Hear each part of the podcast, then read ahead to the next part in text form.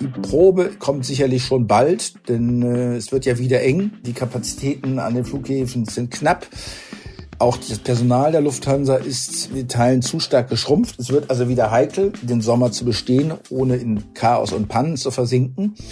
Und damit stellt sich dann auch wieder die Frage, wie gut sind die Nerven und wie gut sind die Vorsitze, besser zusammenzuarbeiten. Herzlich willkommen zum Manager Magazin Podcast Das Thema. Ich bin Sven Klausen und das Thema, über das wir heute informieren wollen, lautet Der gelähmte Konzern, wie der Lufthansa-Chef an seinem Management verzweifelt.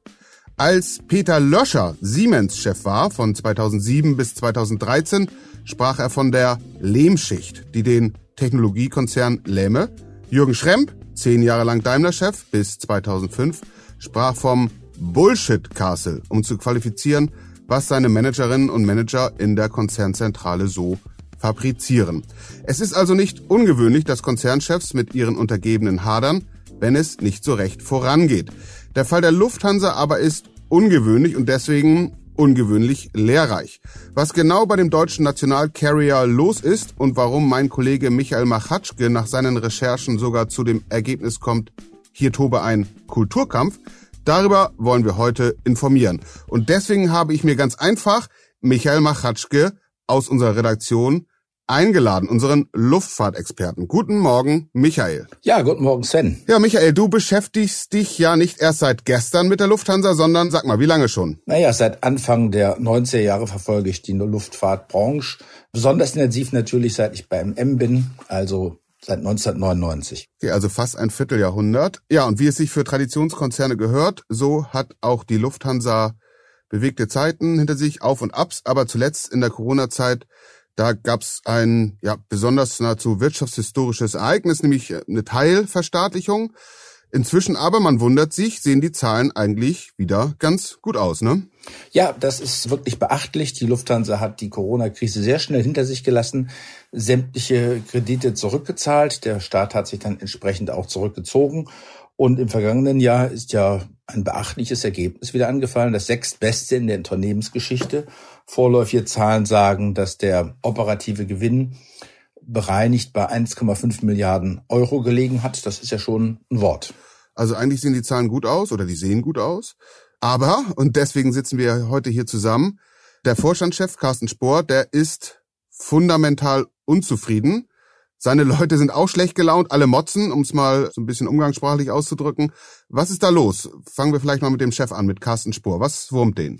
Naja, Carsten Spohr hat im vergangenen Jahr bei mehreren internen Foren, aber auch ein bisschen nach außen, seinen Unmut darüber ausgedrückt, dass die Lufthansa sich eigentlich selbst lähmt. Er beklagt soziale Gegnerschaft, leichtfertigen Umgang mit Streiks. Also sobald die schwarzen Zahlen da waren, gab es auch wieder einige Streiks bei der Lufthansa. Auch seitdem einen sehr rauen Ton im internen Umgang, in internen Foren. Die Lufthansa, das ist sein Eindruck, aber das sehen auch viele von außen schon lange, ist sehr stark mit sich selbst beschäftigt und macht es sich deswegen besonders schwer, die Anpassung an die moderne Zeit erfolgreich zu bestehen. Und wie zeigt sich das in den Zahlen oder im Erfolg bei der Kundschaft? Es zeigt sich etwas versteckt. Vordergründig ist das Ergebnis ja sehr gut. Wenn man genauer guckt, stellt man aber fest, die schwarzen Zahlen stammen im Wesentlichen aus der Cargo-Sparte, die vom aktuellen Logistikboom sehr stark profitiert hat, aus der Wartungstochter Lufthansa Technik und aus der Tochter Swiss, der sehr erfolgreichen Schweizer Fluglinie, die der Lufthansa gehört. Der Kern, also die Marke Lufthansa, die etwa die Hälfte des Umsatzes beiträgt, ist tiefrot. In den ersten neun Monaten fiel über eine halbe Milliarde operativer Verlust an.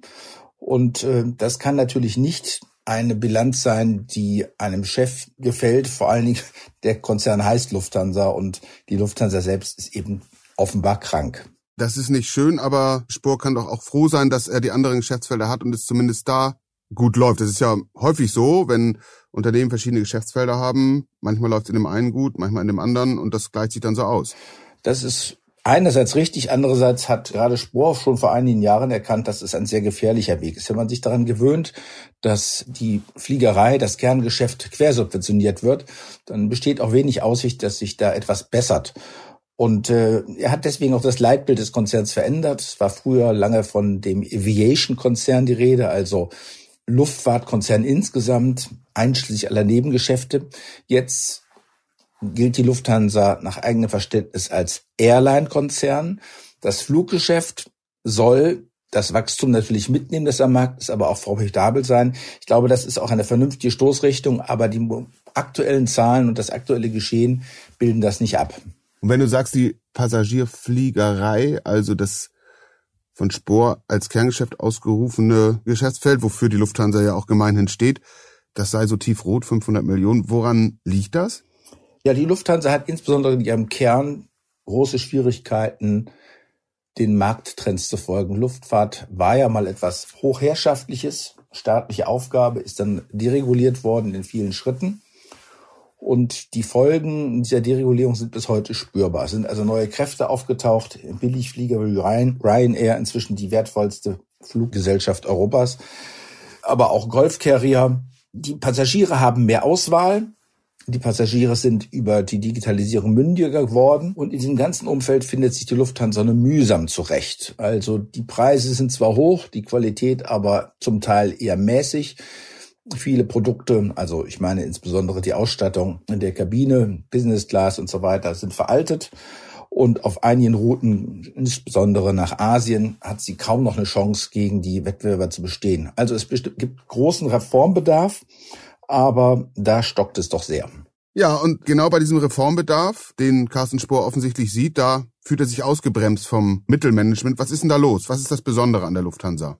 Ja, die Kritik Spors geht, glaube ich, in zwei Richtungen. Zum einen das Management, wie du ganz richtig sagst, zum anderen aber auch die weitere Belegschaft. Fangen wir beim Management an. Dort haben wir bei der Lufthansa schon seit einigen Jahren, aber inzwischen merkt man es verstärkt, das Problem, dass man dort eher traditionell denkt. Intern spricht man vom LVK-Problem. LVK steht für Luftverkehrskaufmann. Das ist eine spezielle Ausbildung, die man bei der Lufthansa gibt und die typisch ist für viele, die da im Management arbeiten.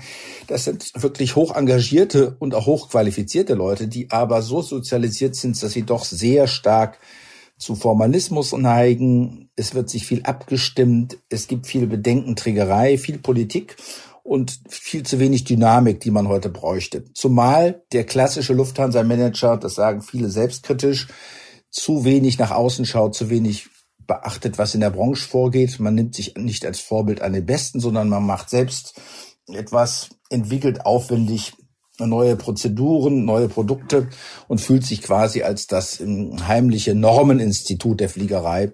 Aber das ist die Lufthansa mit Sicherheit nicht mehr. Und der andere Bereich, den ich gerade ansprach, ist natürlich generell die Stimmung der Belegschaft, der verschiedenen Belegschaftsgruppen.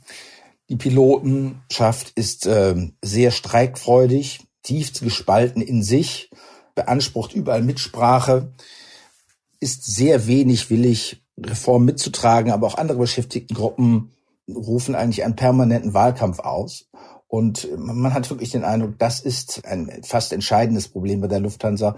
Sie kann sich nur dann am Markt erfolgreich schlagen, äh, wenn sie das interne intern lässt und auf ein bestimmtes Maß begrenzt. Und ähm, dazu ist ein Kulturwandel nötig. Und um den anzustoßen, ist ja ein valider Weg zu gucken, woher kommt das genau? Also wirklich an die Wurzel vorzudringen. Du hast das LVK-Problem genannt, die Piloten Woher kommt dieses Selbstverständnis und dieser extreme Blick auf sich selbst bei der Lufthansa? Ja, es ist einfach eine gewisse Tradition und die Tradition ist ja auch naheliegend für jeden. Also wenn man mal so fragt, welche Marken haben denn Strahlkraft in Deutschland, da gehört die Lufthansa sicherlich dazu. Das ist ja auch sehr positiv. Nur wenn man sich immer wieder in diesem Glanz der Marke sonnt und meint, man ist sowieso unersetzlich. Und auch die Rettung jetzt, die wundersame Rettung in der Corona-Krise hat das eher bestätigt. Dann tut man sich schwer, sich auch mal anzupassen. Und die Verhältnisse haben sich einfach geändert. In der Werbung gibt es so einen Spruch, Generation EasyJet. Also die nachwachsenden Kundinnen und Kunden äh, denken viel weniger statisch in diesen alten Marken. Die wollen ein unkompliziertes, praktisches und auch am Ende preiswertes Produkt, um von A nach B zu kommen. Und da hat die Lufthansa nicht das Richtige zu bieten. Und Stolz allein ist keine Antwort. Hast du ein konkretes Beispiel, wie das den Konzern lähmt oder das Angebot einschränkt? Naja, also sehr auffällig sind natürlich die Streitigkeiten mit der Pilotenschaft. Im Moment haben wir ja starkes Wachstum. Das heißt, es wird mehr geflogen und die Lufthansa tut sich schwer, das alles abzufliegen. Es gibt zu wenig Piloten. Es müssen viele Überstunden gemacht werden. Auch deswegen gibt es Streit. Dabei läge die Lösung ganz nahe. Die vormalige Tochter Germanwings, die Anfang der Corona-Krise geschlossen wurde, hatte ja genügend Piloten. 150 Kapitäne sitzen heute beschäftigungslos zu Hause, werden bezahlt, aber können nicht arbeiten. Die würden gerne bei der Lufthansa einscheren, aber die Lufthansa-Piloten wiederum lassen das nicht zu. Die fürchten, dass dann heilige Regeln wie man sich weiterentwickelt als Pilot, vom Co-Piloten zum Piloten umgangen werden. Nicht mal Angebote, da Ausgleichszahlungen zu zahlen an die, die jetzt nicht Pilot werden und von einem German Piloten, der einstellt, überholt werden. Nicht mal diese Bereitschaft hat jetzt die Blockade gelöst und äh, am Ende sieht es so aus, dass entweder Flüge ausfallen oder von Eurowings erledigt werden müssen oder Überstunden gemacht werden müssen.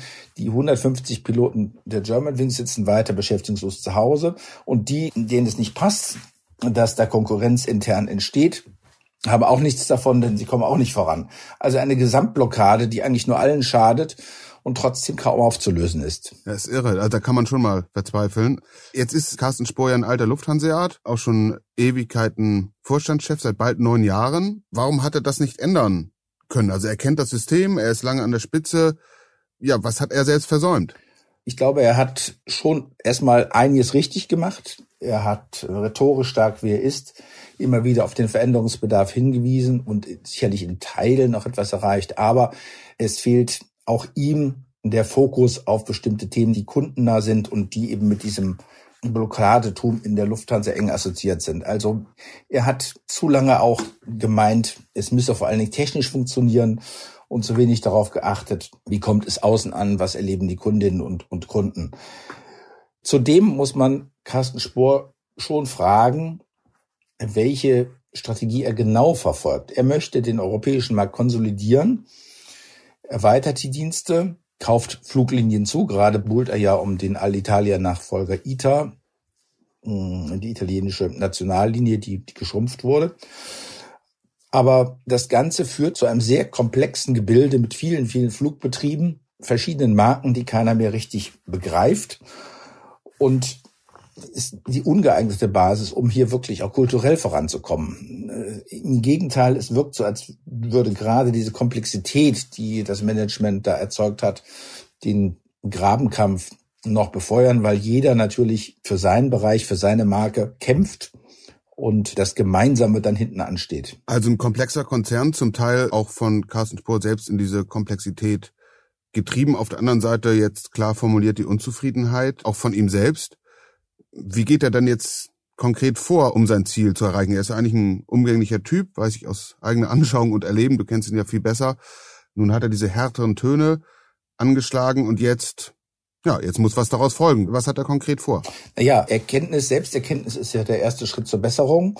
Ich denke schon, dass die deutlichen Worte hilfreich waren. Es nutzt nichts drum rumzureden. Und tatsächlich scheint es auch so, als würden einzelne Beschäftigtengruppen darauf eingehen. Es gibt jetzt Dialogformate im Haus, insbesondere bei der deutschen Lufthansa selbst, wo es darum geht, ein gemeinsames Grundverständnis zu entwickeln. Also nicht gleich aufschreien, wenn die andere Seite etwas vorschlägt, sondern mal ganz kurz prüfen, ob da vielleicht was dran sein könnte und ob man gemeinsam zu einer Lösung kommt, die dann wirklich allen hilft. Also da gibt es einige Initiativen. Es gab auch Ende vergangenen Jahres da eine Art Friedensgipfel mehr so eine Auftaktveranstaltung, die diese neuen Brücken bauen helfen soll. Man muss abwarten, ob das gelingt. Die Probe kommt sicherlich schon bald, denn äh, es wird ja wieder eng. Die Kapazitäten an den Flughäfen sind knapp. Auch das Personal der Lufthansa ist in Teilen zu stark geschrumpft. Es wird also wieder heikel, den Sommer zu bestehen, ohne in Chaos und Pannen zu versinken. Und damit stellt sich dann auch wieder die Frage, wie gut sind die Nerven und wie gut sind die Vorsitze, besser zusammenzuarbeiten. Und jetzt äh, beobachtest du den Konzern ja schon fast ein Vierteljahrhundert lang. Wenn du dir die Situation jetzt aktuell anguckst, die handelnden Personen, wovon hängt es aus deiner Sicht ab, ob es gelingt, den Konzern wirklich zu modernisieren? Wie gesagt, ist der deutsche Nationalcarrier sehr wichtig natürlich, und auch für die deutsche Wirtschaft überall in die Welt gut und schnell und bequem hinzukommen. Also wovon hängt es ab, ob dieser Reformprozess jetzt wirklich gelingt? Ja, er hängt von vielen Faktoren ab. Zum einen natürlich, ob diesen Initiativen jetzt Früchte tragen und tatsächlich einzelne Beschäftigtengruppen einschwenken, insbesondere die Pilotenschaft. Es hängt aber auch davon ab, ob Carsten Spohr strategisch jetzt mal den nächsten Schritt schafft. Was ihm gut gelungen ist, ist sicherlich in Teilen operativ zu funktionieren und auch durch Zukäufe und Neugründungen sich in Europa breit zu machen. Es fehlt jetzt der nächste Schritt, eine übergreifende Strategie, wie die Lufthansa als Europa-Carrier, sag ich mal, auftritt und nicht nur als deutscher Carrier, der auch im Ausland tätig ist. Zugleich muss sich das Management, das Top-Management ja auch fragen, hat es die richtige Aufstellung? Also im Vorstand gab es immer wieder zumindest von den Funktionen her Umbildungen. Da war mal jemand zunächst Chief Operations Officer, was so klang, als würde er sich um das Tagesgeschäft kümmern. Das war aber wohl nicht so gemeint. Eine Vorständin hatte die Aufgabe, vermeintlich sich ausschließlich um die Kunden zu kümmern. Es waren aber auch andere Aufgaben. Also der ganze Zuschnitt im Vorstand und dann auch natürlich abgeleitet im Mittelmanagement muss sich auch nochmal trennschärfer darstellen, damit wirklich die Lufthansa die Aufgaben, die sie hat, auch abarbeiten kann. Also klingt so, als würde das Unternehmen weiter so ein Lehrstück bleiben, das äh, eine intensive Beobachtung lohnt. Auf jeden Fall. Vielen Dank, Michael. Sven, war mir ein Vergnügen. Das war der Manager Magazin Podcast, das Thema. Wenn Sie mehr wissen wollen über das Hauen und Stechen bei der Lufthansa und andere Konzerne, die mit der Transformation hadern, dann empfehle ich Ihnen einen Blick in die Show Notes oder eines unserer Abos. Sei es in Print, sei es digital. Sie finden die Übersicht in der App und auf der Website. Michael Machatschke, Sven Bergmann, Mareike Larissa Heinz und Philipp Fackler, die diese Folge für Sie produziert haben, und ich. Wir bedanken uns für Ihre Aufmerksamkeit und freuen uns, Sie wieder bei uns begrüßen zu dürfen am kommenden Freitag. Wenn Sie selbst Themenideen, Themenvorschläge haben, dann schreiben Sie mir gern unter chefredaktion at manager-magazin.de. Bleiben Sie gesund, bleiben Sie optimistisch und machen Sie etwas aus Ihrer Zeit.